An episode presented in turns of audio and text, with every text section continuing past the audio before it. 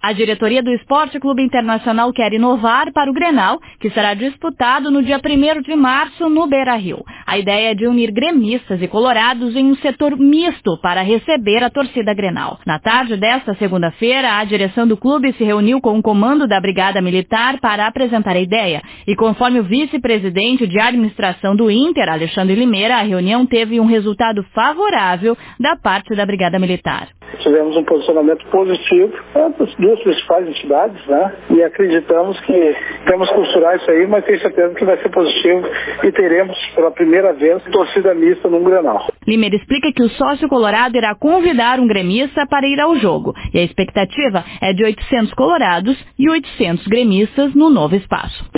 Colorado compra o ingresso que tem acesso duplo, que ele permite a entrada dele junto com o gremista. O sócio colorado vai convidar um amigo gremista. Um amigo, o pai, a mãe, o irmão, e com certeza ele não vai convidar um baderneiro, alguém que vai brigar, alguém que vai criar um, uma situação complicada? Eu vi agora há pouco no Twitter, um rapaz mandou uma mensagem para mim e diz assim, pô, Limeira, pela primeira vez vou poder levar meu pai no Beira-Rio, no Grenal. A grande tendência é que o pai dele seja gremista, e que é uma coisa que afastava a família do invés de excluir. E o esporte, a essência do esporte é a inclusão.